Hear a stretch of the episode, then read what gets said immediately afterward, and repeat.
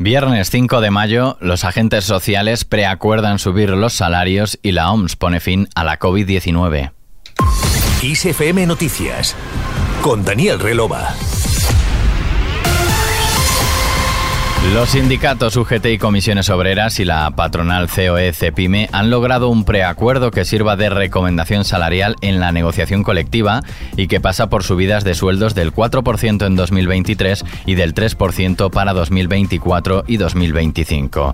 Asimismo, se incluirá una cláusula de revisión anual que podrá suponer una subida adicional de hasta el 1% en función de la evolución de los precios según ha adelantado a diversos medios fuentes de la negociación.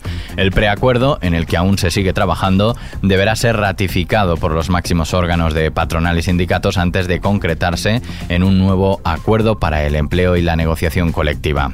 Por otro lado, después de que la Comisión Europea propusiera este miércoles que los delitos de malversación en toda la Unión Europea sean castigados con una pena máxima de al menos cinco años de prisión, el presidente del PP, Alberto Núñez Feijóo, ha anunciado hoy que su partido propondrá que el delito de malversación vuelva a tener las penas que tenía antes de su reforma y castigar, dice, la corrupción como se merece.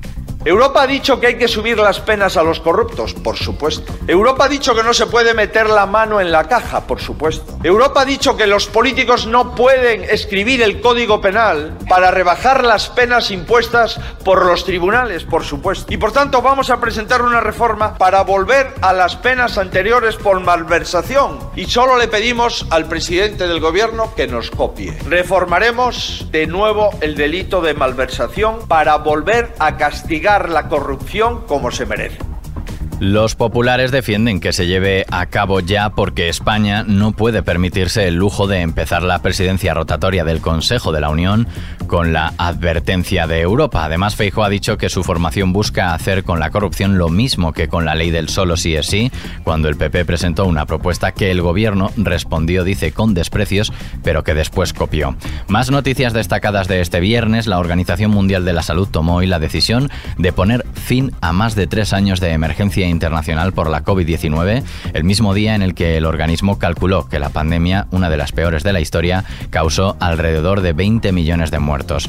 El organismo, no obstante, advierte de que el levantamiento de la emergencia internacional no significa que la COVID haya dejado de ser una amenaza y recuerda que todavía causa una muerte en el mundo cada tres minutos mientras miles de personas en el mundo siguen luchando por su vida en unidades de cuidados intensivos y otras sufren los síntomas post-COVID.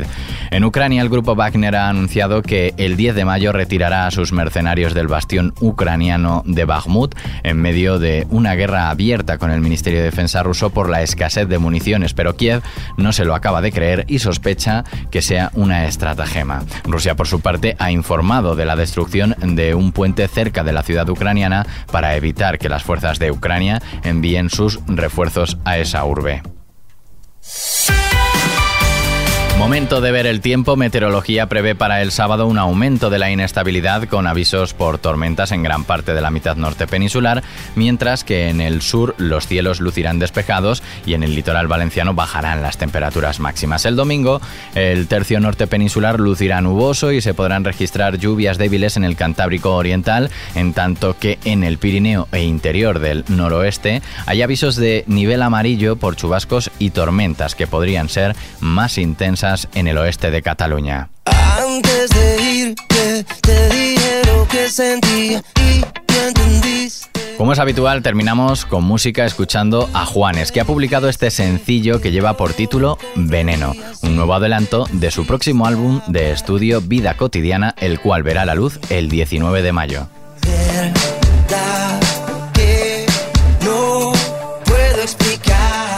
La canción de sonidos funky que gira en torno al proceso de superación de una relación tóxica del pasado se publica acompañado de un vídeo que marca el debut artístico del hijo del colombiano, Dante, y que puedes ver en nuestra web xfm.es. Aquí terminamos este podcast de XFM Noticias con Jorge Galisteo en la realización. Saludos de quien te habla, Daniel Relova. Que pases un buen fin de semana.